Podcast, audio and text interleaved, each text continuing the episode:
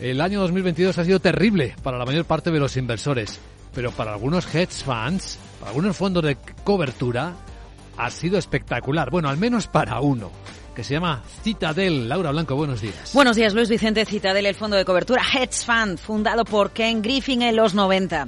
Griffin, un tiburón.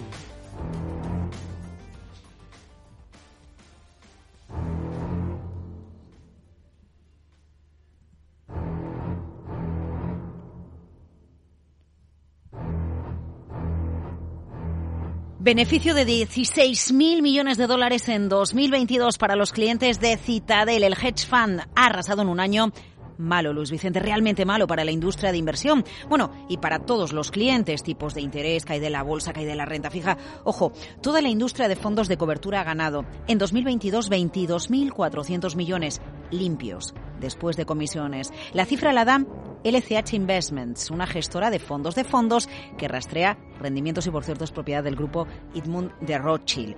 La cifra de ganancia de LCH Investment atribuye a Citadel esos 16.000 millones de beneficio y esto hace que supere la mítica cifra de beneficio que John Paulson generó en el año 2007 apostando contra la subprime. Además, con esta cifra Citadel se queda como el primer fondo del mundo por delante de Bridgewater de Ray Dalio, que ha ganado mucho menos, 6.200 millones. 16.000 millones de beneficio neto en Citadel. Pero ojo, el bruto son 28.000 millones.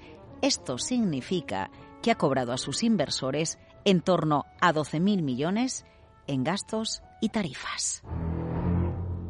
Citadel administra 54.000 millones de dólares en activos, rendimiento de uno de sus principales fondos de cobertura, de sus hedge funds, llamado Wellington, 38%. Y te estarás preguntando, ¿la foto de Citadel es la misma para toda la industria de la gestión de fondos de inversión, de los fondos de cobertura?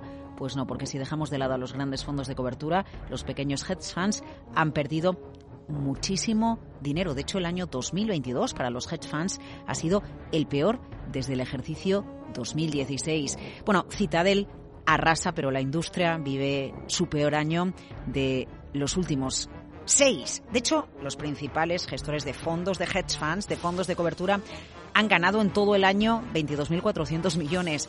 En 2021 ganaron más de 65.000 millones. Un año malo, un año negro para la industria de los hedge funds con alguien que sale victorioso y hace historia. Citadel.